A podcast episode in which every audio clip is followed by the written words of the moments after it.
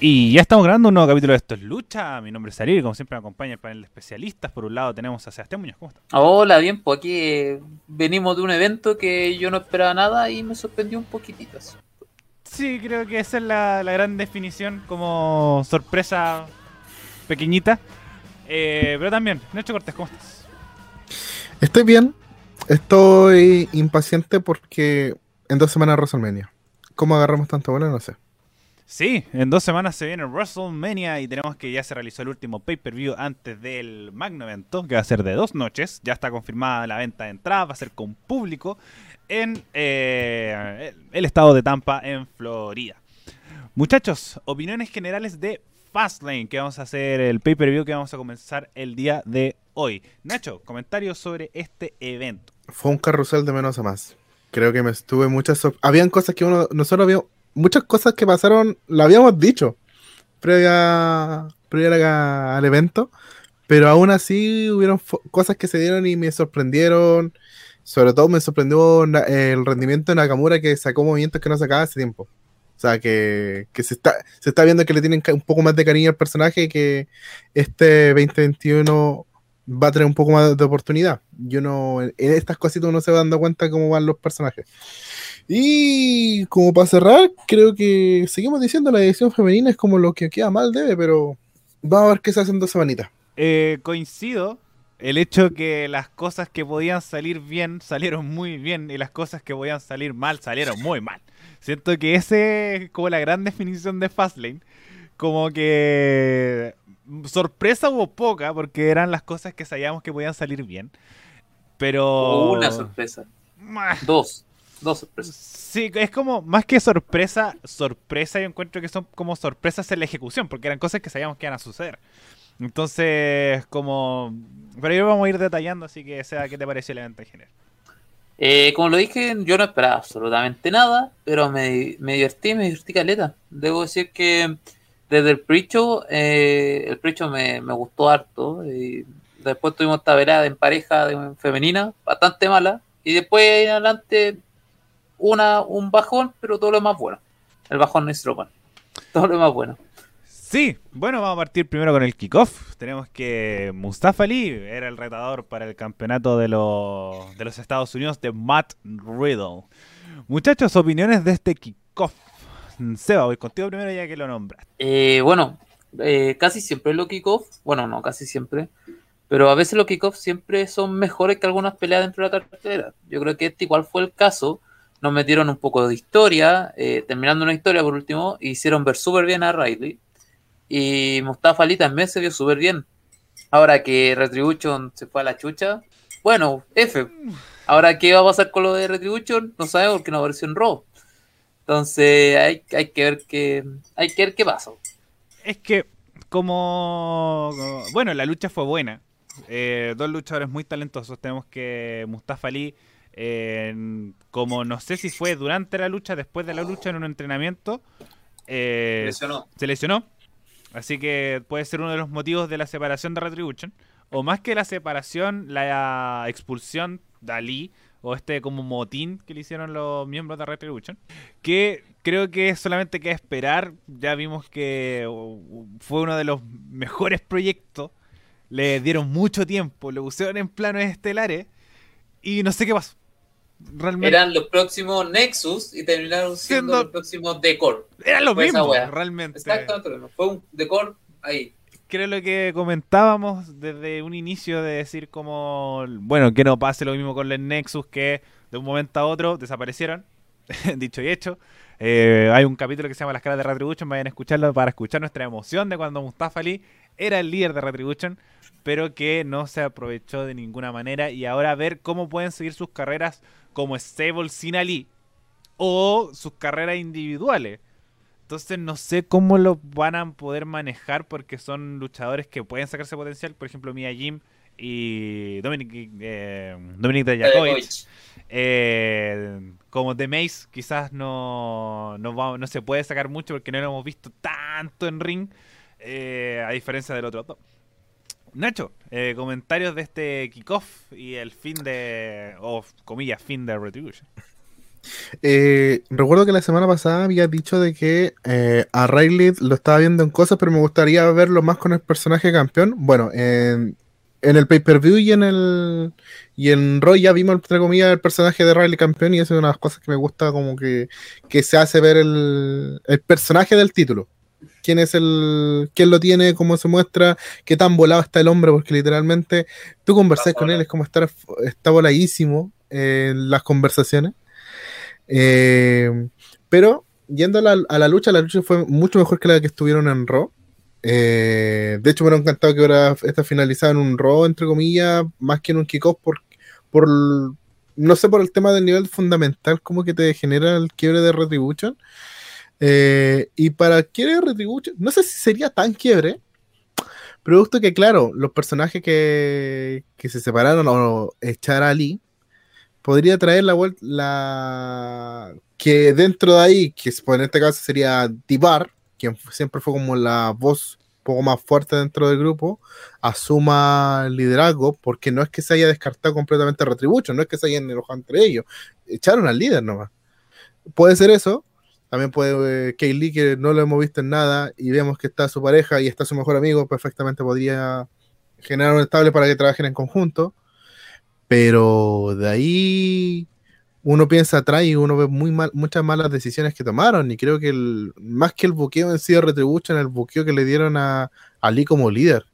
Creo que este líder, como, como que recriminaba siempre a sus compañeros, que nunca fue específicamente por un campeonato, como hicieron otros líderes. Recordemos en el caso de Nexus, Wade Barrett siempre fue por los títulos máximos, siempre hinchaba las pelotas por uno, eh, y que el Nexus alrededor fuera para que Wade Barrett conquistara el título de WWE, que no lo hizo, pero siempre estuvo en la órbita. El caso Retribution no estuvo en ninguna órbita salvo de los títulos en pareja en un par de oportunidades, pero más allá ni eso.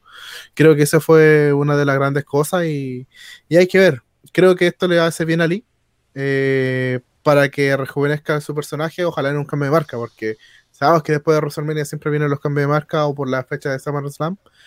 Y, y nada, pues, creo que Retribution va a pasar de largo, pero hay que ver qué hacen los, los, los pensadores hoy en día, los creativos. Es que después de este personaje que nosotros lo comentamos y en extendido, era el mejor para su carrera era el mejor personaje. ¿Qué otro giro le vaya a dar? Tenía el personaje, tenía las condiciones, tenía el apoyo, tenía todo. Tenía todo para triunfar. Y más que el, de Ali como líder de Retribution, a Retribution mismo igual. Si, ¿Cuándo habrán ganado una lucha legal? Me acuerdo que le ganaron el equipo de Survivor Series, que fue como su victoria más, más relevante. Pero por Ganaron una, porque yo me acuerdo que dijimos, sí. bueno, por fin ganó Retribution. Que fue, que fue contra los cuatro participantes de Survivor Series, que era como, ya, aquí se puede venir una historia interesante, se puede meter Retribution, 5 contra 5, eh, como podía calzar, o 4 contra 4 si es que querían sacar a, a, a Mia Jim, pero que se podía hacer algo. O pensamos cuando dijimos ya quién podría ser la personaje femenina de, de Hard Business para hacer el 5 vs 5. También, y como... tampoco pasó nada. Eh, también la regla con Hard Business, que ahí yo encuentro que se tenía esta que conversamos. ¿Cuál, ahí, ¿Cuál era la decisión? ¿Perjudicas a Retribution o perjudicas a Hard Business? Aquí vimos claramente que el perjudicado fue Retribution y Hard Business está en la esfera del, título mundial en WrestleMania. Entonces, como realmente esta era una buena historia, pero como un montón de historias buenas que se fueron desechadas la historia de WWE. Algo más ¿Qué agregar respecto a Retribution, Ali y todo el show? Yo espero que si como se fueron yendo y este con la nueva modalidad que van a tomar, Mia Jim sola, Slapjack solo y los otros dos como pareja, que le saquen jugo a eso y que esa agua funcione. Es lo único que espero. Coincido. Creo que que no sé si van a funcionar, van a eso era mi, mi gran duda, vuelvo a plantear que es qué va a pasar si lo van a dejar como individuales, lo van a dejar como equipo, van a mantener los personajes de Retribution, o sea, si llamando Slapjack o va a volver Shin Thorn, eh, o nunca nunca supe pronunciar el personaje de Mia Jim, eh, pero Reconic, Reconic, una así. Eh, y o Miyajim. Entonces, como ver qué se hace ahora con, con Retribution y Ali, que va a estar harto tiempo afuera. Bueno, vamos, vamos a la... ¿Nacho? Es- Sí, voy a agregar una cosa. Creativos, no desperdicien a Dominic Dijakovic. Es que, que ya partió con un mal personaje. No. que- No conocemos quién es Dominika Dakovic, no se lo Exacto. conocemos No. a Tibar. activar. Es que es el, el gran tema, como que talento puede haber, eh, pero ya vimos que pitonizamente pasó con Andrade. Dijimos que el futuro de Andrade estaba fuera de la empresa y el mismo día de Fastlane, eh, el mismo día que se publicó el episodio de Esto es Lucha, eh, Andrade fue liberado de su contrato de WWE. Así que... Eh, como- Te digo una cosa, nosotros a principio de año dijimos, no, Andrade puede ser... Sí, como... eh, De no, de no, de no la mufa. Este, este podcast tiene un poco de mufa. Yo no lo mufé. es que... No sé quién habrá sido. No, yo sí, yo eh, ya llevo. No le he chutado ni uno. Dos de dos. Sí, a, que era Andrade y Ricochet. Eh, por ahora voy Mira, bien. confirmo en Owens. Owens tiene que ser el campeón. Si Eh, Owens sale que- campeón mundial Es este que año, pasa que mi- te reivindicaste ahí, ahí de todo. ahí están mis dos contra Mufa, que son Cesaro y Kevin Owens. Ah, y el otro es Dragunov. Que son, son los tres que los puedo contra, que voy a ser mis contra Mufas, pero Andrade creo que fue mi gran error. Eh, yo, yo le tenía fe, pero creo que ahora su futuro en Ring of Honor creo que puede funcionar mucho mejor. Acuérdense, amiga, hasta se va a ir a Ring of Honor. Eh, En julio sabemos. no. No. Eh, porque no tiene cláusula de. Ah, yo leí que tenía. No, que no tiene. Que es, es decir, como desde ya puede empezar a negociar contra con otra empresa. Entonces, incluso ¿Y por creo- el nombre? ¿Y por Eh, el nombre por creo el- que también tiene un problemita, no? No, por el nombre no, ¿No? puede utilizar Andrade 100 almas. Pero sí puede usar Andrade y sí puede usar la sombra. Está- que vuelva como la sombra, vuelve como weón bueno. Es que el gran problema de la sombra, que ahí se tira igual un poquito al público mexicano y como su objetivo, perdió la máscara. Perdió la máscara lo por lo menos. el por lo loco menos está en- bueno. Por lo menos en el consejo, perdió la máscara. Entonces, pero sí, en sus redes sociales ha jugado con el tema de volver a la máscara. Está con la duda si eh, va como Andrade o va como la sombra. Pero son los dos nombres que. O también eh, que tiene registrado su nombre es el ídolo. El ídolo. Entonces tiene esos tres nombres que Andrade podría usar para, para su futuro en adelante. Pero el 100 almas no lo puede utilizar. Entonces, el ídolo y la muñeca. el ídolo también, también puede ser eh, eh, eh, A Trinidad, que es eh, su nombre fuera de WWE de Selena Vega. Eh, ha- se ha mostrado, ha sido la que más mostrado como, como motivos para volver a trabajar juntos. También está liberada de contrato, pueden volver en alguna empresa eh, por ahí. Se ha hablado mucho de New Japan, se está hablando mucho del Consejo y se está hablando mucho de Ring of Honor. AEW todavía no aparece en el, en el horizonte de este luchador, pero por lo menos los rumores fuertes son en estos tres lugares. Lugares donde, eh, por lo menos en el Consejo y en New Japan estuvo con un muy buen pasar. Así que. Y, y, Ring of Honor es donde tiene grandes amigos. Bandido, Ruch, sobre todo, y también la facción Ingobernable, que es la que está dominando Ring of Honor en estos momentos. Así que puede ir lo- los tiros por allá, y por eso yo apuesto más por ese lado. Y aparte me gustaría más que fuera por Ring of Honor por un tema de que es una ayuda mutua entre ambos. Eh, creo que se pueden complementar bastante porque la gente en sí, más allá del tema del inglés de Andrade, Andrade para la gente, mm, no sé cómo definir a este tipo de... Es que de Es que yo siento que tampoco es como un luchador que, que te hacer crecer la empresa. Yo, yo quiero mucho a Andrade. Creo que eh, es uno de mis luchadores favoritos y yo disfrutaba mucho en su pasar por NXT. No, no, no, sí, pero, Pero- las no- yo por eso digo que es un win to win, los dos se pueden tirar para arriba. A diferencia, por ejemplo, de... Tiene esta de, weón, me echaron de la compañía más importante del mundo. Entonces hay muchas personas que van a decir, ah, te echaron de doble. Es que tampoco le echaron. Sí, Es se que- fue, sí, se fue. Es que, es que ese es el tema, es de los pocos luchadores que, que se va por decir en buenos términos, porque literalmente no, no sabían qué hacer con él, y él dijo, ¿sabes Es qué? No que- quiero eh, seguir esa... pro-". Y es como el camino de, de McIntyre, lo, lo más seguro en cinco años vuelva, ojalá que aprendiendo inglés, Puede- quién sabe. Puede ser. Es que ¿cuántos años tiene? 30 y algo. Ah, Sí, si no, recuerden que la mayoría de los luchadores tienen 40, así que... Sí. 31 años, súper joven, muy muy joven ¿Viste? para el mundo de la lucha libre. Sí, bueno, yo sí, eh, verdad como la tiraba como sangre joven, pero sí puede hacer un camino largo y volver. Así que veamos qué le depara el futuro a la sombra. Eh, bueno, muchachos, para seguir avanzando, vamos con el inicio de la cartelera. Bianca Belair y Sacha Banks eh, se enfrentaban por los campeonatos en parejas femeninos de Nia Jax y Shayna Baszler. Muchachos, comentarios de este combate. Nacho, voy contigo primero. Este combate puede haber sido un mail. Siento que hubiera un- una gran descoordinación en varios momentos.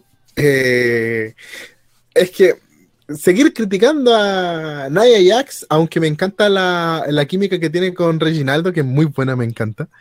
Eh, en el ring, por ejemplo, hubieron empujones que se notaron demasiado flojos, llegaba tarde eh, a, a cubrir zonas, por decir así, y encontraba que al final el combate perdía mucho ritmo por las manos de eh. Eh, sobre el tema de Sacha con, con Bianca, era algo que se, tenía, se veía venir. Siento que la forma de la separación eh, fue estúpida, en el sentido de que eh, como que de la nada se enojaron. No es que hubiera, hubiera un, golpe entre medio o una robada de pin. No, fue como, oh, te empujaron y por eso casi perdemos y eh, entonces se vio tan, tan enredado que después como que lo que tenía que pasar, que era como la separación para apuntar a WrestleMania, tampoco te generaba como un ambiente que te exaltara, excitara, que no había nada. Lo único positivo es de que tenemos a una Sacha Banks que va a ser como la Gil de esta historia. Se ve como la, la jefa de voz y todos sabemos cómo es la jefa en promo cuando es Gil, cómo es su personaje y además que eh, normalmente como Gil saca todo su arsenal, que es toda la jugarreta sucia que ella tiene y que a ella sí se le da bien, así que es como lo único positivo que puedo rescatar de esto. Y Reinaldo con Nia Jax, que es una cosa que, que no, me gusta, no me gustaría que se separaran luego, que le dieran sus, sus tres meses más a, a ellos. Eh, ¿Seba? Eh, bueno, sí, la pelea fue un trámite asqueroso y no, a mí no me gustó. Siento que todo lo que hicieron lo pueden haber hecho el lunes anterior o este lunes, pero para ocupar un espacio en Fastlane, mejor ponte tú, no sé, pues hay otras rivalidades de mujeres. No, no hay. Entonces no sé qué más podéis poner. Pues. Entonces ahí que hay como, está súper floja la cartera de mujeres. Recordemos que Lacey Evans está embarazada, Charlotte le dio COVID y Rhea Ripley recién fue, ah, recién apareció. Entonces Y, siento que igual y va por el campeonato, Ah. que no es menor. va por el campeonato, claro. Pero por último, la hubieran hecho debutar en Fastlane, lo hubieran hecho Asuka que peleara con cualquiera, y hubiera sido mucho mejor que ver este, este relleno, porque ver que Sacha Banks y Bianca Belair eran amigas, como que te la metieron muy a la fuerza, como que todo, todo esto fue muy forzado. Entonces, no, a mí no me gustó. Eh, coincido con ambos. Bueno, más con el Seba que con el Nacho. Siento que Nia Jax con, Bian- eh, con Shayna Baszler ya no da más. Ya no. Como decía en el capítulo pasado, cualquiera de los dos resultados hubiera sido un mal resultado porque Nia Jax con Baszler tienen roce desde que partieron. no sé cómo siguen juntas después de tanto tiempo. Lo mismo con. Y lo mismo, si ganaba Belair con Banks, eh, no, no me calzaba por la rivalidad. Ahora recién se están notando roces. Dos semanas previa a WrestleMania, cuando la gracia que es la ganadora o ganador del Royal Rumble tenga una rivalidad desde ese momento en adelante. Eh, sea en buena onda, pero no haciendo equipo. Entonces creo que el pasado ha demostrado que eso no funciona. Entonces que ya me generaba mucho ruido desde el principio de la creación de este combate y la ejecución es peor todavía. Eh, como siempre decimos, esto tiene que ser una montaña rusa de emociones. Tenéis que partir arriba, después bajar y después volver a subir. Pero este fue muy ascendente porque partió con una de las peores cosas del pay per view. Bueno muchachos, vamos algo más que agregar respecto a este combate en parejas femeninos, que también no se sabe mucho el rumbo del campeonato en parejas femeninos de. Eso ¿Qué es, parejas no- te quedan? Te queda también con Natalia, weón. También con Natalia. Es lo único. Es como. po- Podría ser también un masivo y agregar como a Naomi Lana para no quedarse sin. Como. A la Rayo Squad, para ser un poquito más También pareja. y meter como harta gente nomás. Yo creo que eso ese va a ser el futuro del campeonato y como para que no queden mal Baszler y Jax. Y ahí Podrían se volver la icónica, weón. Ahí que le pongan algo, algo especial, volver la icónica, weón. Ya listo, chao. No, porque me es que me están gustando como individuales. Sí, ahí también. Porque Royce está, eh, la otra vez se enfrentó a Asuka el lunes pasado y lo hizo muy bien. Le dieron su tiempo. Realmente lo hizo muy bien y lo mismo Billy Kay. Ahora está con Sami Zayn. está, está generando mucha historia, así que creo que eh, las dos son muy carismáticas. Eh, Peyton también tiene talento en el ring, así que yo, es verdad, funciona mucho mejor juntas, pero también están funcionando separadas, fíjate. Así que potenciaría estas como parejas que podemos conversar y además es intermarca. Entonces, podemos meter hartas parejas más. No, no hay más. Es que. Es el problema. Están casi todas, o la echaron, o están enfermas, o están Sí. sin pantalla. Y dos semanas antes de WrestleMania, complicado. Eh, Que, que pesquen lo que dijo Chelsea Green y la hagan a ser compañera de Mickey Games. Eso sería como un poquito más innovador. Un camino a WrestleMania de aquí a dos semanas. es que, ¿Sabes lo que va a pasar? Las velas van a salir del retiro y van a ganar el campeonato. güey. Eh, bueno, vuelven ahora con la inducción al Salón de la Fama. Vuelven. ¡Me voy! Vuelven el. No. Para la, in- para la inducción del Salón de la Fama. Eh, no, en realidad, como los- esos campeonatos están tan en la nada que a mí no me molestaría para nada. Como. Siento que le haría hasta un plus. Y hasta importancia. El Porque. problema- problema, Eh, el- las Vela Twins son como la pareja femenina que el mundo reconoce. Puede ser bueno y con su. Ahora, el mundo así en general sí.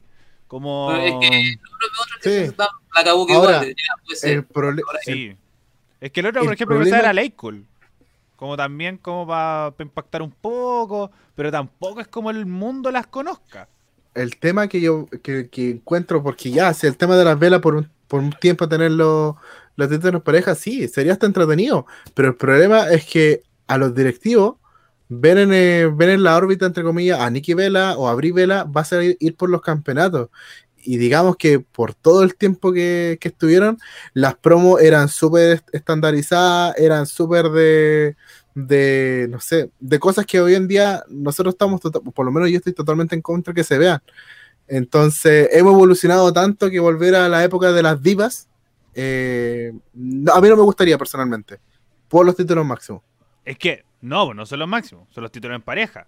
No, no, sí, pero es que al tiro lo van a... No, no sé. Me- Porque pasa que tú tenés talento, porque lo algo estamos viendo que está Rhea Ripley y Asuka y Bianca Belair y Sacha Banks.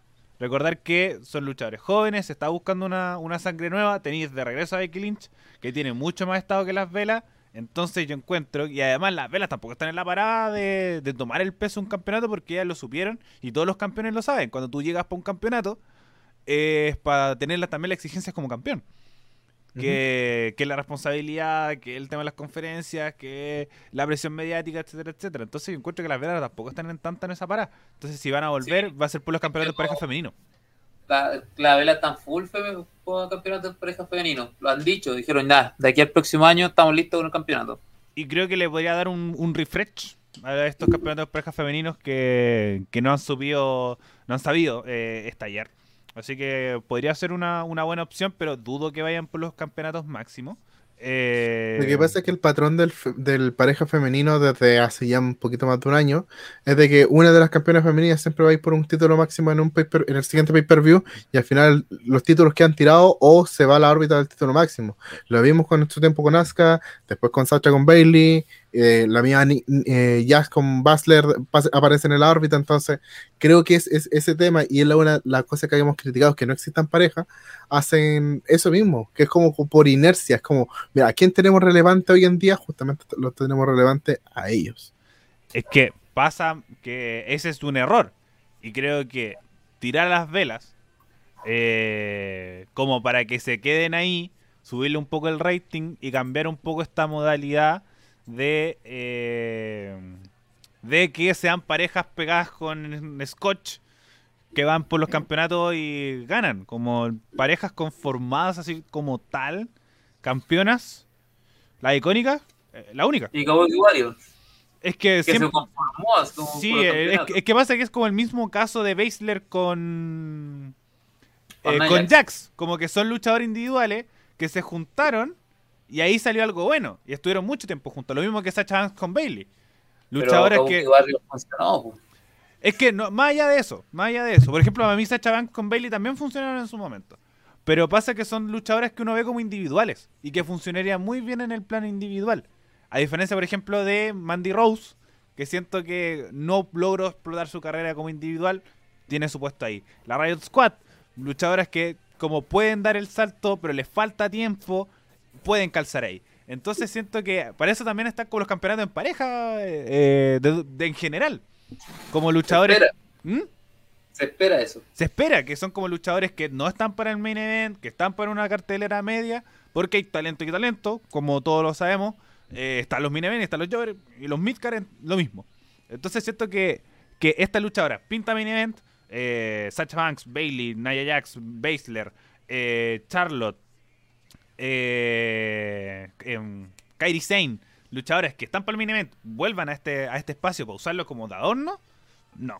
Entonces creo que las velas pueden aportarle como este midcard, como que pueden dar otros nombres, darle un- una estabilidad de no ser como una, una, un motivo para enfrentar a campeonas de que, se genere una rivalidad para el campeonato máximo o, darle o como unir gente para el rating, como darle la importancia. Igual se nota mucho la diferencia entre este campeonato de pareja y el de NXT. El de NXT, Han pasado, ¿cuántos? Dos semanas y ya el de NXT tiene como cinco parejas uno.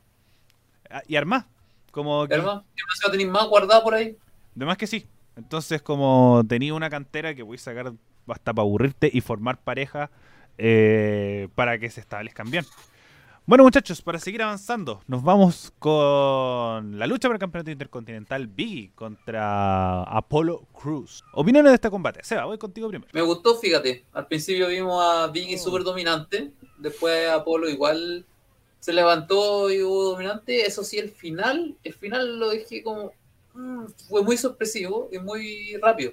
Entonces, como que no lo procesé al, al momento, pero igual se vieron bien. Y siento que Apolo tiene que ganar ese campeonato porque está- es buen personaje. El loco, después de que perdió, le, lo masacró un poco más. Y con tres o cuatro movimientos. Eh, coincido, pero a mí no me gustó, porque siento que le dieron muy poco tiempo de lucha.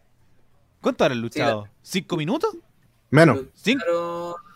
5 minutos 45. Eso, como cinco minutos de lucha. Para mí es muy poco, sobre todo como para ese final, eh, como que se dieron vuelta y vuelta y no, no estaban muy bien como la espalda en la, en la lona. Entonces como que sí, los cinco minutos de lucha estuvieron muy buenos. Creo que aquí Apolo sí demostró que tiene talento, que tiene, que ya sabíamos que era un pedazo de luchador, pero le faltaba carácter. Y este personaje se lo da.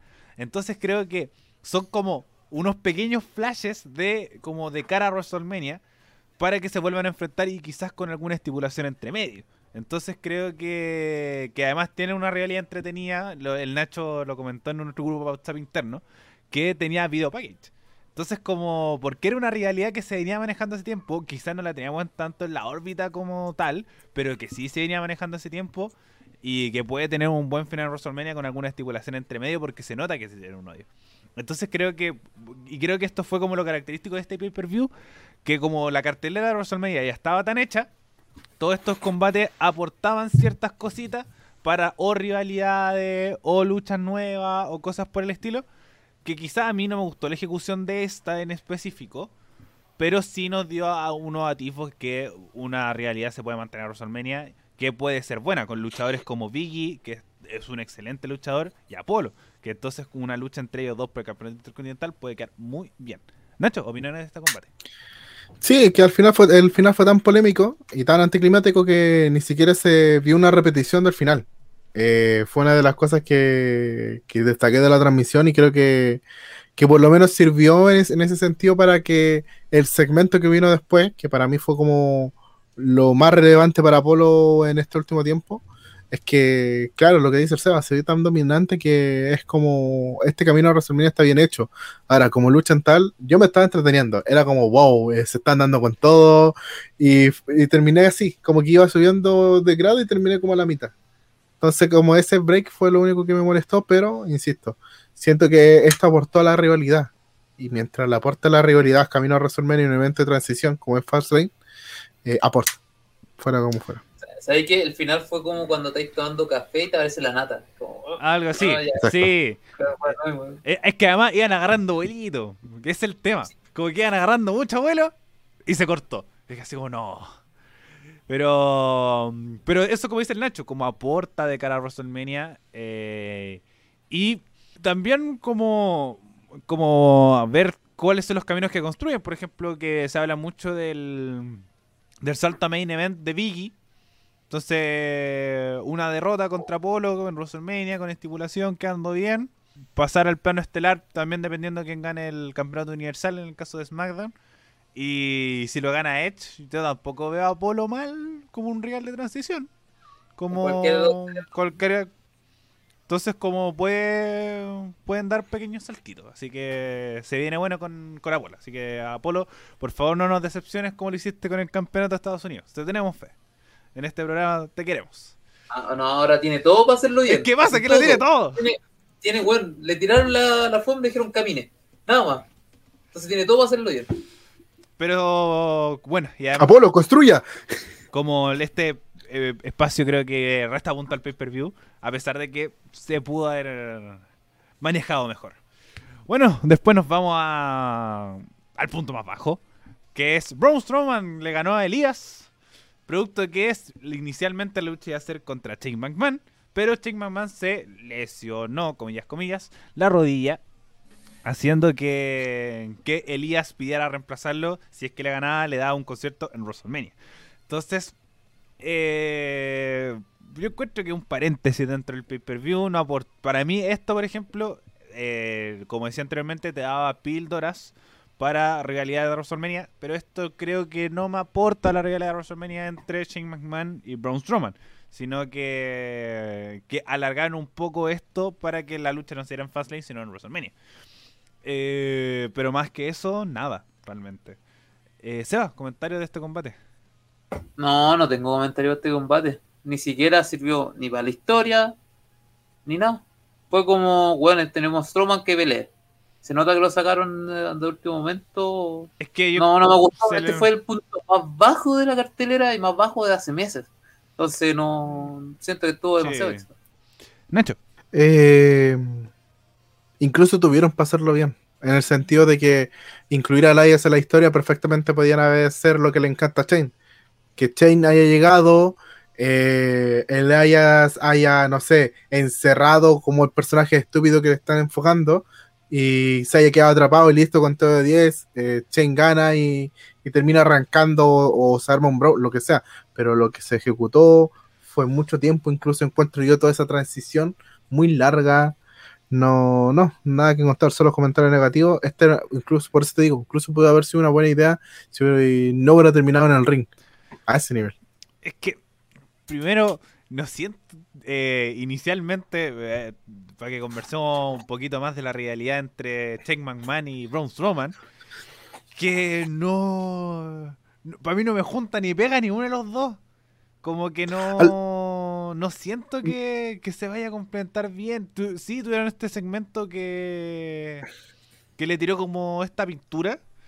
Que sí lo encontré entretenido. Pero el sí- Shrek.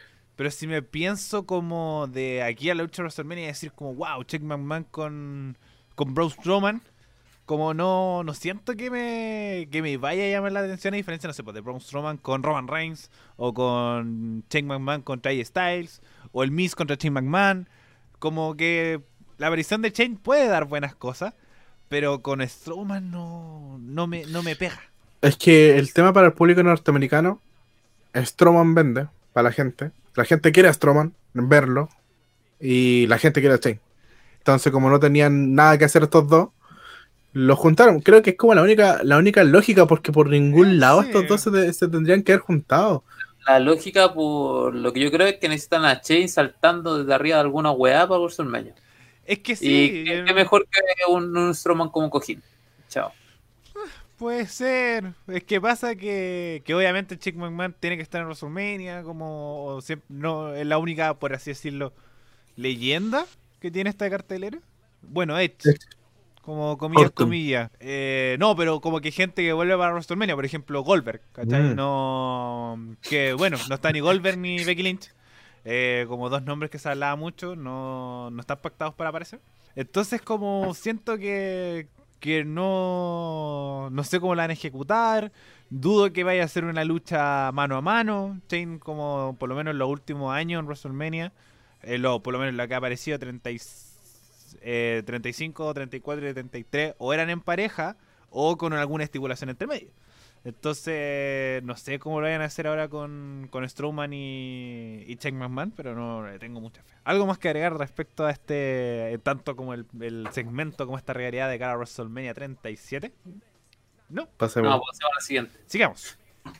Seth Rollins se enfrentaba a Shinsuke Nakamura. Eh, muchachos, como opiniones de este combate, que, que para mí fue aquí como empezó a subir. Como empezó a subir y empezó a subir bien. Eh, Nacho, voy contigo primero. Qué buen combate para dos personas que no lo veía pelear a este ritmo hace mucho tiempo. Siento que el combate en sí nos mostraban cosas nuevas, tanto Nakamura como de Rollins, cosa que no hacían en WWE, creo que eso se agradece. De hecho, eh, el triunfo de Rollins fue por un movimiento que, que no sé si nunca lo hacía o lo hacía en la indie, que es esa patadita que como que hace la magia y después mete la esa patada frontal que deja aturdida a Nakamura y ahí le da la ventaja definitiva a, a Rollins. Un combate bastante parejo. De hecho, por muchos momentos yo pensaba que eh, Nakamura podía ganar. eh, o iba a haber una interferencia de, de Morphy en cualquier momento, porque el combate estaba súper bien, estaba súper fluido. Y nada, cualquiera de los dos que ganaran iban a quedar bien parados. Eh, vuelvo a decir, eh, Nakamura, es cierto que este 2021 lo quieren hacer bien. Saben lo que vale y creo que, que esta lucha dijo mucho. Hace tiempo no veía un Nakamura tan explosivo, que utilizara bien sus piernas, utilizara súper bien los suplex aplicados. El caso de Rollins se le ve bastante fresco al pana. Y nada, lo único que contra que tiene esta historia es que tiene muy poquita historia. La historia es con Cesaro. Entonces no es como que esta lucha te construye algo más profundo a WrestleMania, como diciendo, oh, me encantaría que fuera un Nakamura Rollins o un Nakamura Rollins Cesaro.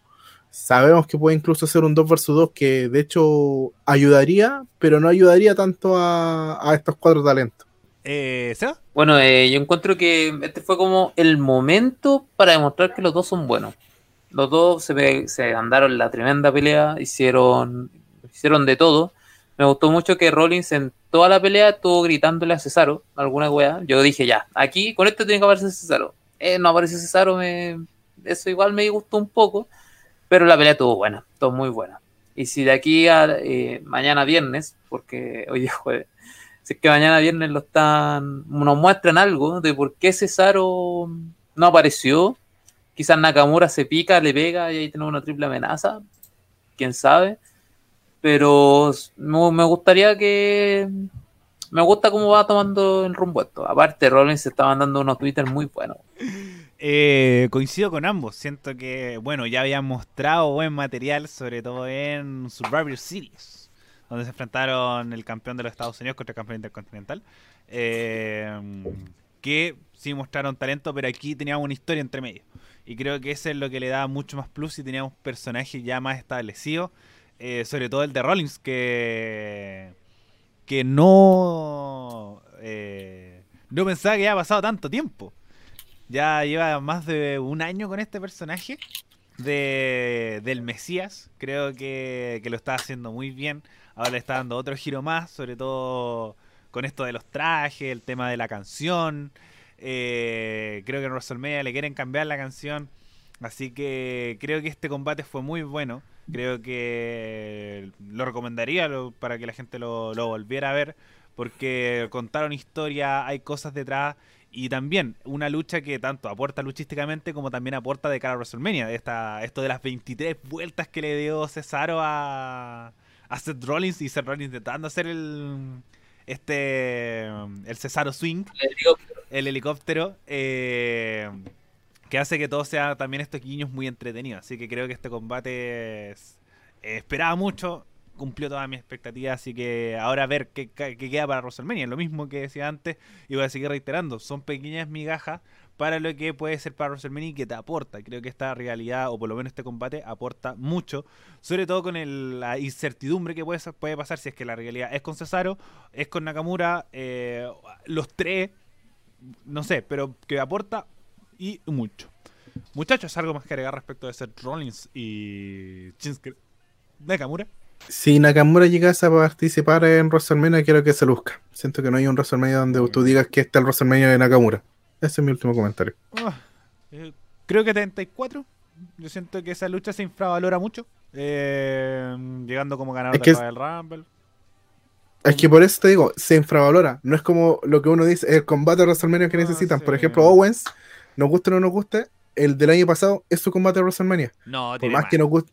Tiene más. No, pero el combate que tú digas, "Ay, este es el combate de Kevin Owens y la gente se acuerda de- Contra del spot, Jericho. Contra Jericho Pero en es que WrestleMania siempre, 33. siempre va a quedar la mancha el viejo, pues ese es el tema. No, yo siento. Ah, bueno, la, como la puteada del viejo, pero ese combate es bueno. Así que siento que. Sí. eso le, le pondría ese. Y bueno, además el del año pasado que. que más, y el de este año que va a hacer contra Sami Zayn y va a saltar del barco. Al fin. Por favor, que sea Alguien va a saltar de ese barco. Kevin Owens. Arriba Sami Zayn. Kevin Owens, que Owens lo dijo, dijo yo, yo me salto, pero Entonces, como. vamos a decir Kevin Owens o Shane McMahon. ¿Verdad? Puede decir Chain. Es que. Owens Pratt. Es que además de Chain, weón, el weón va a saltarse a quebrar en mil pedazos ese viejo, no sé qué. Ese viejo pelea para matarse, weón. Sí. Sí, to- todas sus peleas siempre son así. Siempre tiene que salir herido o, o volando. Y si salta Braun Strowman sobre Chain McMahon. Sería horrible porque no, no va a salir bien. No, eso. vuela bien. Ojo, Pero Strowman weón, vuela bien. es el mío weón arriba del barco, ¿no? Sí, no, sí, eso sé, no, sí sé. No, Pero por venga. ejemplo, no hay, no hay que mirar a huevo. Por ejemplo, no sé si se acuerdan cuando Storman hace la plancha zapito, la hace súper bien. El problema es que pesa tanto, la persona que está abajo, claro, puede recibir un impacto un poco más mayor, pero sabe volar. Entonces sí, como Chain eh, como puede saltar, pero Strowman no va a saltar ni cagando y si salta o se rompe el barco, se rompe, pero ah, alguien va a saltar de ese barco. Alguien va a romper. Sigamos. No, no, yo creo que hace Shane. No, yo, yo apuesto por Owens. Me lo juego por. Sigamos. Drew McIntyre se enfrentaba a Sheamus en un No Holds Barred match. Eh, ¿Podría decir que es el mejor combate de la noche? Sí, creo que, que tuvo emoción. Tengo mis dudas, sobre todo con el, con el último, con el main event y también con el de, de, de y Nakamura, pero aquí el pay-per-view se iba ascendente. Se dieron con todo, realmente. Eh, se notaba el desgaste físico que dieron en este combate. Cómo estaba la espalda de, de Sheamus, eh, cómo estaban los brazos de McIntyre, el tema de la explosión del- de las pantallas del Thunderdome. También lo encontré muy bueno, contaron la historia, eh, una realidad de transición, pero muy buena. Creo que, que realmente se están ganando, o Sheamus por lo menos se gana un, un espacio, creo que lo que conversamos la semana pasada, que quizás no haya tenido muchas victorias, pero sí es, es un excelente luchador y creo que está cumpliendo un rol fundamental dentro de la cartelera de WWE y específicamente en Raw. Quizás no va por el título máximo, bien, pero sí ha dado muy buenos combates desde que regresó. Así que todos mis aplausos para Sheamus, porque realmente a pesar de la edad que tiene y también del palmarés que tiene, porque campeón mundial múltiples veces, campeón de los Estados Unidos, lo único que le falta en Intercontinental, campeón cinco veces, campeón en pareja, loco, no, espectacular. Así que todos mis puntitos para Sheamus, ver qué lo depara a WrestleMania, si es que tiene algún futuro eh, en el magno evento, pero estas dos semanas todo puede pasar. Eh, Seba, voy contigo primero con este combate. Bueno, eh, muy, muy, muy, muy, muy buena pelea. De hecho, weón, me gustó mucho, se agarraron. Esto es una lucha sin descalificación que nosotros siempre hemos estado esperando. Se pegaron por todas partes, explotaron uno, un agente del público, eh, mejores explosiones que AEW, por supuesto. Y nada, pues se, se sacrificaron, hicieron de todo. Y aparte me, me gustó mucho, me gusta mucho cómo está Sheamus. Siento que Sheamus eh, por fin es como él lo está dando todo. Eh, en un, un tiempo atrás estaba pensando en retirarse por una lesión y no me acuerdo quién le dijo, oye, no te retiré. Y uh, por eso sigue, creo que fue Cesaro. Pero me gusta mucho cómo está. Me gusta que Sheamus y McIntyre sacaron la cresta. Aparte, los dos terminaron, terminaron como mal heridos. Y me gusta mucho la idea de que Sheamus ahora va por el campeonato de Estados Unidos. Con esta promo que hizo con Matt Riley, yo, o sea, con Riley, yo creo que ya está listo. Puede ser también un, un buen objetivo para Sheamus. Y también para Riddle, puede saber una, un buen impulso para su carrera. Nacho, comentario de este combate. Para mí el combate de la noche por muchos factores. Término de rivalidad. Eh, que uno, uno espera eso de un pay que por lo menos una rivalidad se cierre. Y esta se cerró de muy buena manera con un ganador claro como Drew McIntyre. Eh, se vio poderoso también en la lucha. O sea, como tú dices, se ve, se ve bien en la derrota. Eh, perdió por cosas de, de, que la Claymore es un remate que está súper bien protegido y se agradece. Lo hablamos el año pasado, no existen remates protegidos. Bueno, por fin encontramos uno. Y igual que la Broski, creo que en ningún momento alcanzó a aplicar Chimo la Broski. Así que no, al principio. Fue No. Fue como, fue como con la rodilla. Ah, entonces creo que también están protegiendo el Broski como un remate potente para, darle victoria a Sheamus. Entonces creo que estamos recuperando esas cosas. Eh, sobre el transcurso del combate, eh, es impresionante como cuando sabes usar palos de Kendo, no es una lucha de palos de Kendo. Me explico. Antiguamente el, objeto cuando se disparó de Kendo era pegar garrotazo y, listo. Acá no. Se utilizaron como forma de llave, eh, se utilizó como objeto de tortura en los ojos, eh, se dieron con todo y se marcaba el, palo en la espalda, tanto de Drew como de Shaman. Y es una buena utilización de objetos y eso se agradece en una lucha, una no hold Barret. Eh, pobres las dos personas que estuvieron ilusionadas estar en el Thunderdome y terminar siendo explotadas de la nada. Eh, me sorprendió eso. Yo no, yo no esperaba que hicieran eso, porque al final después la transmisión sigue. Entonces, ir a arreglar los técnicos bastante rápido, subieron cubrir los ángulos de cámara súper bien. ¿Y qué me pudo haber faltado de esto? Mm, no sé, ninguno de los dos voladores, así que, ¿para qué tenían que volar? Creo que eso es la gracia de esto. Y, y lo que más agradezco es que no haya sido un brawl, simplemente. Fue una lucha sí tuvo harto variantes. El tema del, bueno, el palo de Kendo hace rato se está usando de, muchas formas. Valga destacar a Rey Misterio, perdiendo el ojo con, con un palo Kendo. Eh, así que como ya es un arma mucho más variada y desde y creo que también se sabe utilizar muy bien. Ahora dan también mucha mucha variedad también al estadio. Creo que uno de los beneficios de la pandemia, si es que sumamos, restamos, es la utilización de espacio. Como hemos visto la lucha de Kevin Owens con con Roman Reigns, ahora está de Sheamus con eh, de Sheamus con, con, McIntyre. Así que la con Drew también. También. Entonces, como la utilización de espacio, creo que se puede destacar y también el uso del Thunderdome. Bueno, muchachos, ¿algo más que agregar respecto a Drew McIntyre contra Sheamus? Nada más, pues son los dos son muy buenos. Y se nota que los dos se conocen y son amigos. Se nota demasiado porque le pusieron, le pusieron, cariño y le pusieron. En esa pasada, fue como el WrestleMania de Sheamus. Efectivamente, y además, como mucho, me gusta, por ejemplo, las tomas de cámaras que hicieron pa, con el letrero WrestleMania, que se ve muy bien. Y además, eh, dato curioso que ocurrió el lunes, que Sheamus se rindió. Es la primera vez que la historia de Sheamus en la compañía que se rinde. Contra... Eh, Lash. Eh, esa pelea también estuvo, muy buena. Entonces, como aquí me gusta tanto el, el también como este, este dato anecdótico para que vaya de cara a WrestleMania con una protección muy grande. Así que creo que McIntyre con Bobby Lashley se viene muy, muy bueno con estos dos luchadores a tiempo completo, que, es lo que más me llama la atención. Bueno, muchachos, pasemos a la lucha intergénero entre Alexa Bliss y Randy Orton. Eh, comentarios, bueno, tenemos que además, además la lucha intergénero como tal se dio, pero no se dio porque no se tocaron. Pero eh, sí ocurrió esta lucha intergénero para eh, se ocurriera el derecho de The Fin. El demonio también volvió a este pay-per-view, algo que podíamos vaticinar que podía ocurrir, pero que se realizó de una muy buena forma. Nacho, voy contigo primero. Eh, impresionante como esto fue un combate de Pokémon porque Alexa usaba llamarada, usaba psíquico, usaba diferentes ataques, pero era, era, contando la historia bastante entretenida, nos reímos con varias personas. Eh, estos son los segmentos, porque más que lucho fue un segmento, que tú no entendías a la gente.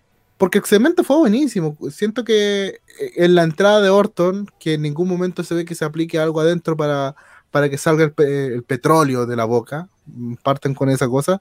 Siento que con la cantidad que salió Orton aguantó súper bien, así que mis 10 en ese inicio.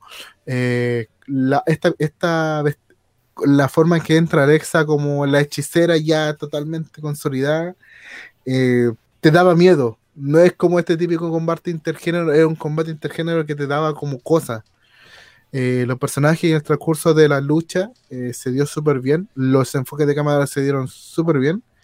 Y sobre la entrada ahora de The Fin, eh, yo lo encontré notable.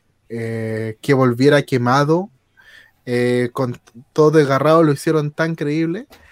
Eh, no sé si es verdad lo que dicen en, en redes sociales, no sé si Pro Wrestling lo habrá dicho, que el tema de que dicen que Bo Dallas es el El es el de fin quemado y no estaría loco, no sería algo malo. Que hubieran como dos de en mundos paralelos, no estaría nada malo. Es que el tema es como lo, lo, lo unís. Porque si es como Es un- magia. ¿cachai? Eh, Dale, Seba, Seba, quiero escuchar el Seba. Es muy fácil, weón. Podéis simplemente decir que, que como quemaron al Defin, Budalas, que es su hermano, quiso vengarse, entonces se vistió como este nuevo Defin, ataca a um, Randy Orton, lo gana, y después aparece Bray Wyatt diciendo como me robaste el personaje. Y ahí tenía un Bray Wyatt contra Defin. Un The Fin versus The Fin, uff. No, un Bray, Bray Wyatt versus Defin. De ahí que hay con la cagada, pues weón. Ahí mira, nota los bis, weón. No, como- no, sí. yo, si estuviera en la mesa directiva, yo no estaría de acuerdo. Como en la mesa de No sé. creativo. Pero, Weón, te pero, volviste una persona con eso. pero, en, sí- pero en sí, eh, bueno, como Sería- siempre sería que Muy gay, saca el- pues, ok. Exacto, que no funcionó. no, ¿qué pasó con el otro Kane? Se fue por una puerta y desapareció. Igual que el otro Undertaker. Que también, entonces como, como igual versus igual, no. Es un, mor- es un morbo que a la gente igual le gusta. Es que eso, como podría, podría ser un producto vendible, pero a mí no me, no me Oye, pero aguard- acuérdense que hace dos semanas era un Orton versus Orton. Es que pasa que es diferente un Orton versus Orton que una promo de con él mismo, cuando él, por ejemplo, él escuchaba voces en su cabeza, pero un Wyatt contra Wyatt o The Fiend contra The Fiend, o no, eso no, no sé. O los hermanos de Finn. Eso puede ser mejor, que sea como otro personaje más allá, pero pasa que te lo venden como el regreso de The Fiend. Entonces, como, como si quieren tener otro personaje con bodalas, estaría muy bueno. Como para darle un refresh al, personaje, eh, para que no solamente se concentre en la, órbita del título máximo, puede ir por el campeonato en pareja. Puede ser como los nuevos hermanos de la destrucción, obviamente guardando las distancias. Pero eh, a mí no me termina. Ahora, sobre el tema de, este personaje, del personaje del The Fin quemado, o sí vamos a dejar The Fin quemado porque no soy bueno para el inglés. eh, siento que la comunidad lo, lo- lo tomó tan a la chacota que no, no, no supieron apreciar que esto es genial. El, el montaje, en cómo hicieron la máscara, en que se nota la, lo- los fr- los fragmentos eh, calcinados. Entonces siento que son detalles tan, tan buenos en el mundo de la lucha libre cons- eh, y que no, no- la gente no lo sabe apreciar y lo, lo caricaturiza demasiado rápido.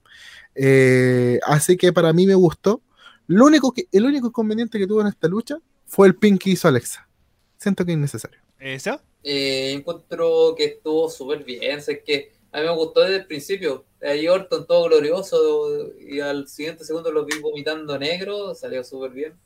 Eh, esto de los poderes mágicos, de que hay un despin, de, que Alexa tiene fuego y todo eso, lo encontré súper bien.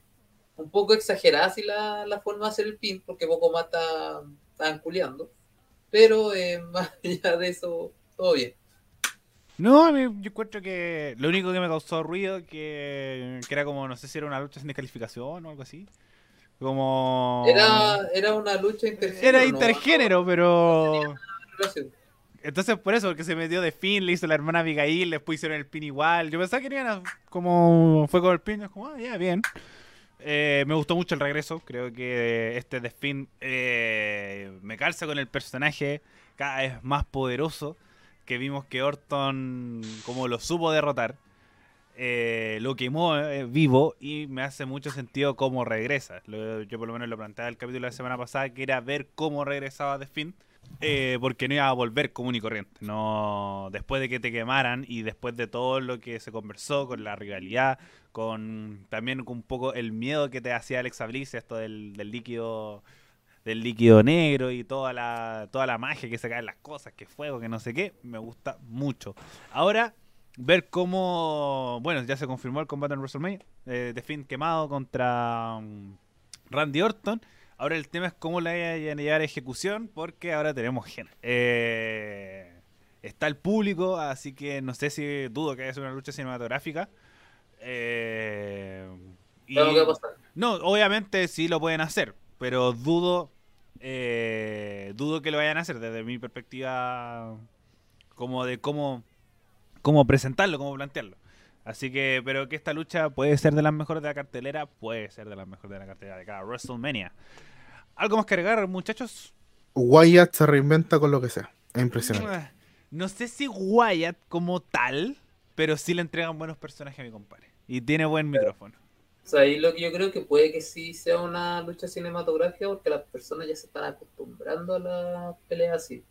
Y quizás, quizás exijan una sí o sí en WrestleMania. Pero, ¿cómo se lo voy a presentar al público? Por, el, por la pantalla grande no pues, Mm. No. Pero Ariel, piensa esto, piensa esto. ¿Qué pasa con los brawls que se realizan en backstage y hace años, por ejemplo, esta- estos combates que se que la gente veía la- las pantallas dentro de este y de vez en cuando salían de la escena? eh, Pero salían. son contadas. Son contadas. Pero, es que si la hacís bien, Bueno, las tiene peleas, juego de, de luces. las peleas de estacionamiento siempre existieron. Pero contadas. Por ejemplo, de Guerrero contra Cena. ¿Cuál más? Mira, el, el Stream Rule de Jeff Hardy con Umaga, por ejemplo, además- tuvo un minuto en el ring. Y además es diferente estar en estadio que estar en coliseo. Es distinto. También. Entonces como como esta de, de estadio, como si tenéis la pantalla grande ahí mismo. Como puede ser, tenéis eh, amplificaciones ahí mismo. Pero en un WrestleMania, en un estadio, creo que no se puede o no quedaría buena la ejecución. Y por lo menos, desde el último tiempo, eh, desde este Finn, no, bueno, Bray Wyatt contra Randy Orton, para cada redundancia, en la Casa de los Horrores, se dio cuenta que la gente se empezó a ir, eh, se empezó a aburrir. Entonces, como porque creo que estaba muy oscuro, no se veía desde el estadio. Y también tenéis que pensar que esa es la gente que también paga su entrada. Entonces, como siento que, que esto de mostrar luchas cinematográficas es como plus de la pandemia. Pero volviendo al público, creo que lo vamos a ver cada vez menos. Y si es que, si es que lo vemos. No sé, igual, no sé. Es que siento que la, la pelea de, de Finn contra John Cena el año pasado fue tan buena. Y esta ta- es otra venganza de Finn contra alguien que perdió con en WrestleMania. Entonces, yo siento que ahí, ahí puede ser algo muy bueno. Es que puede serlo, realmente, pero. Pero creo que el factor público, obviamente, nos entrega y nos resta cosas. Entonces creo que una de las cosas que nos va a quitar son las la luchas cinematográficas. Y creo que van a empezar a, buscar montaje o algo así. Y creo que, por ejemplo, ahí vamos a tener a los dos de fin. Como perfectamente Bo Dallas puede estar en. eh, como el doble de The Finn para generar este, este tipo de magia. Así que ahí vamos viendo cómo se puede ejecutar, pero nos queda ya dos semanas para WrestleMania y lo vamos a ir viendo ahí. Main Event, Edge contra, perdón, eh, Edge como alguacil de la lucha entre Roman Reigns defendiendo su campeonato universal ante Daniel Bryan. Nacho, voy contigo primero. Fue un com- Te diré que fue mejor que el, el Roman Bryan 1 de Fastlane. Eh, superaron esa, ese combate. Fue bastante dinámico, con un Roman bastante creíble. Eh, es impresionante la cantidad de llaves que, aún con el porte que tiene Roman, eh, se la sacaba y lo enganchaba bastante bien. Si bien no es un combate rápido, el combate de los tiempos lo llevaba Roman, creo que eso quedó más que claro. Fueron construyendo la rivalidad de los tres durante todo, pero todo el combate. La mirada de, de Edge no tenía ningún favorito claro eh, mientras estaba afuera. En cualquier momento, de hecho, yo por mucho, eh, por un pasaje dije, parece que la va a ganar Brian de una u otra forma, hasta que llega el saco wea este el Jey no tengo otra palabra. ¿Cuál, cuál es la necesidad de poner siempre a Jey?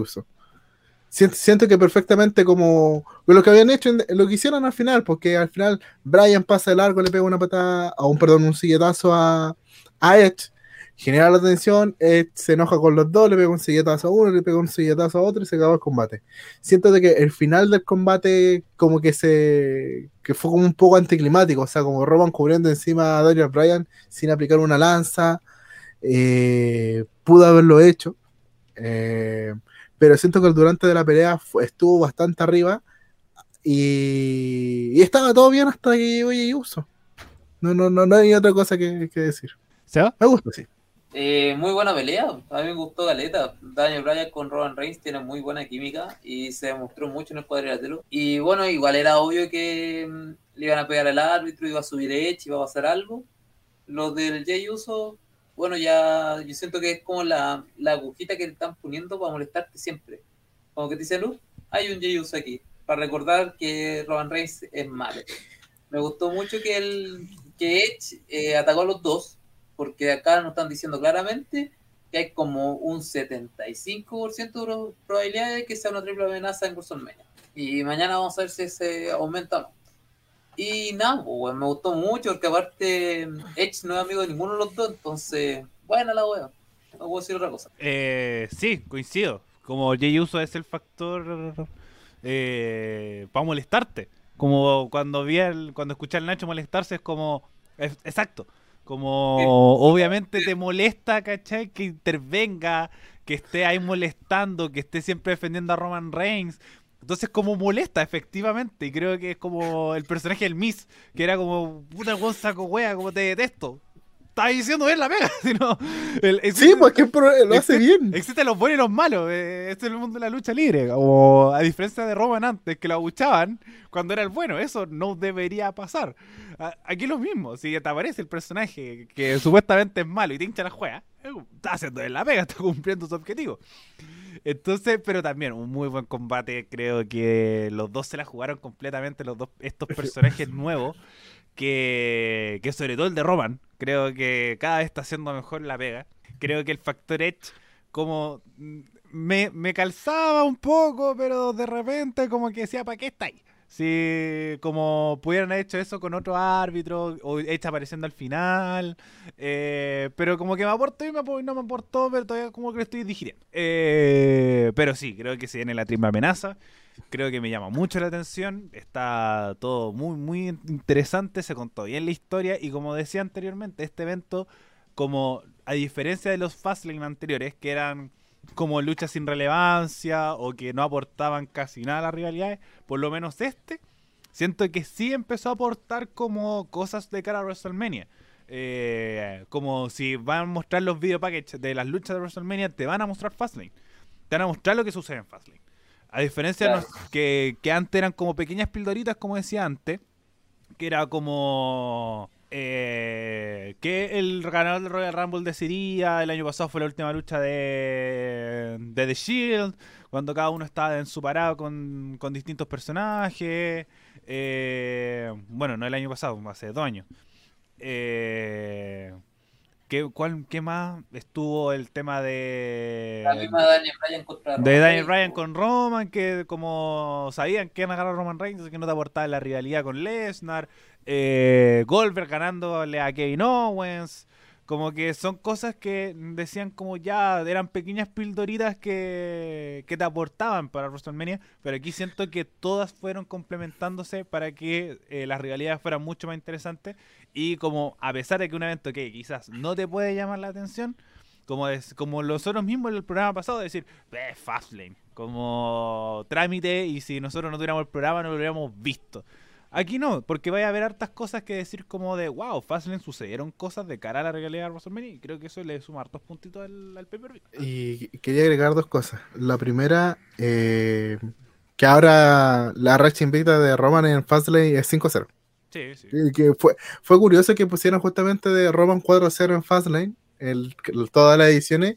Y creo que por último eso igual le va a dar como un tapujo el próximo año en una de esas para ganar una oportunidad a Roman en camino a WrestleMania. Quién sabe, porque Roman difícil que lo que te de los main event. No, no veo un Roman Minkan en WrestleMania de aquí a 5 años, Es a ese nivel. más A menos que esté de, lesionado. más allá de eso, eh, como Roman nunca va a ser un, un, un mid-card, pero sí te puede tener rivalidades no por los campeonatos. Y eh, más allá de eso, igual es Fastlane nomás. Sino... Ah, Como- Sí, no, no, no, pero es eh, que- Sacha Banks, un- por ejemplo, Sacha Banks pero- también está invicta, estaba invicta en Fastlane hasta el combate de. Sí, de pero es, que, pero, es que, pero, es que es- pero es que por último, por, por el nombre de Roman nomás, pues sí, siempre, siempre va a ser una racha morfo, ¿cachai? Eso, eso es lo que estoy diciendo. Y lo otro, el comentario aparte de agregar, es que ellos hace también la pega que casi, que casi me piteó la cama de la raya. O sea, fue un punto que, que lancé todo, era como, no, me mandó un teropasma. Pero obviamente después en frío dije, no, qué grande y ellos haciendo las cosas. Eh, pero eso, siento que el, combate fue muy bueno y, y. ahora le tengo una pregunta a ustedes. ¿Le agregarían estipulación al, a esta triple amenaza o la harían limpia? Es que ya tiene, ya tiene una. Ya tiene el factor triple amenaza que te puede llevar a otros que no es puntos. que es como con reglas de triple amenaza. Entonces ya está pues. con la estipulación entre medio. Entonces, como no le agregaría nada más, ni una lucha escalera, ni, no- ni nombre, ni una wea. Como todos sabemos que las luchas triple amenaza eh, son sin reglas. Eh, O sea, ahí- o sea, ahí lo que siento es que si es que le agregan algo, ese algo ya lo agregaron, pero a NXT. Así como, no sé, ya, ya hay una pelea sin sanción, hay una pelea por escalera. Entonces ya en NXT no van a mostrar eso y si lo agregan por WrestleMania va a ser como... no es mm, que va a ser. Es que va- yo encuentro que va a ser para otros combates, no para el main event. Como, como decía antes, eh, Vicky contra Apolo, lo más posible que sea con estipulación. Chick McMahon con Braun Strowman también. Eh, los campeonatos en pareja, como no hay ninguna rivalidad, lo más posible que pongan a todas las parejas en una lucha de escalera o en una lucha masiva eh, o algo así. Entonces siento que las luchas, por lo menos, la- las luchas por los campeonatos máximos, creo que ya está como entre medio que, por ejemplo, Lashley con McIntyre, aprovechando los 10 segundos, van a votar alguna weá. Eh, o lo mismo Brian con, con Edge, con, con Roman. Al ser triple amenaza ya le tenéis como por, por la estipulación misma que pueden eh, ocupar otros lugares del ring para hacer más llamativa la cuestión. Por ejemplo, Sami Zayn con Kevin Owens. Si es que se llega a dar esa rivalidad y que queremos que Owens salte de la weá de arriba, lo más posible que sea con alguna estipulación entre medio. Entonces, como que siento que las luchas con estipulación van a estar en otros combates más que en, lo- en los combates por... Bueno, algo más que agregar respecto de Edge con Roman, con Daniel Bryan por este... por el, el campeonato universal. No, no. Perfecto. Bueno, muchachos, ya estamos terminando el programa del día de hoy. Les voy a dar este pase para que se despidan de sus saluditos y cosas por el estilo. Seba, voy contigo primero. Bueno, en primer lugar, agradecer a todas las personas que llegaron hasta este lugar. Ah, antes, Recuerden antes, seguir antes. a... Eh, nota, nota de Fastlane también. Ah, no, está fácil, eh, un 5 de 10. Eh, sí, es fácil, no, nada más. Yo, No merece punto. eh, yo le puse un 5-5. ¿Nacho? Yo voy también con el 5. Eh, no, es aquí yo le pondría un 6. Volvemos con la lógica de que yo no esperaba nada y encontré mucho y estamos en la. ¿Cómo se llama? En la escala de, de evento de WWE. Siento que este fue incluso mejor que Chamber. Así que te diría. Eh, ahora sí. Despídase con toda confianza. Bueno, ahora sí, eh, gracias a los que llegaron hasta este lugar. eh, agradecemos a la radio F5 por, por albergarnos una vez más. Y nada, pues va- recuerden ir a nuestro YouTube que tenemos entrevistas a luchadores eh, cortitas, así que para que la vean, le den like y todo eso. Y eso, bueno, nos estamos viendo una próxima semana. Eh, Nacho. Muchísimas gracias a toda la gente que nos sigue, gracias por el apoyo, gracias por compartir con nosotros en el este camino de WrestleMania. Y, nos veo- y nada, sigan la radio que nos sigan, recuerda todas las aplicaciones, Spotify, iVoox, YouTube, donde quiera, estamos por todos lados. Y como uno dice, se vienen cositas, se vienen, eh, ustedes saben que después de WrestleMania se vienen invitados, así que nunca está de más decir, cualquier persona que ustedes quieran que traen, a nosotros nos notifican y ahí nosotros podemos hacer algo. Efectivamente. También muchas gracias por apoyar el Bajo el Ring de Morgue. Eh, lo más posible que eh, poquito después de este capítulo vamos a anunciar el segundo capítulo. Ya creo que, bueno, está listo, me falta agregar una cosa. Eh, incluso diría que ya está arriba. Vamos a jugármela con que ya está arriba la entrevista número 2 de Bajo el Ring, que es con Akari, porque los chicos hablaron con ella sobre su actualidad en Japón y además eh, saliendo campeona en las tierras del sol naciente. Así que para que la vayan a ver, para que vayan a escuchar, para que vayan a compartir. Y como siempre, también pueden compartir nuestro contenido si es que les gusta. Y nos escuchamos la próxima semana en un nuevo capítulo de Esto es Lucha. Adiós. Chau.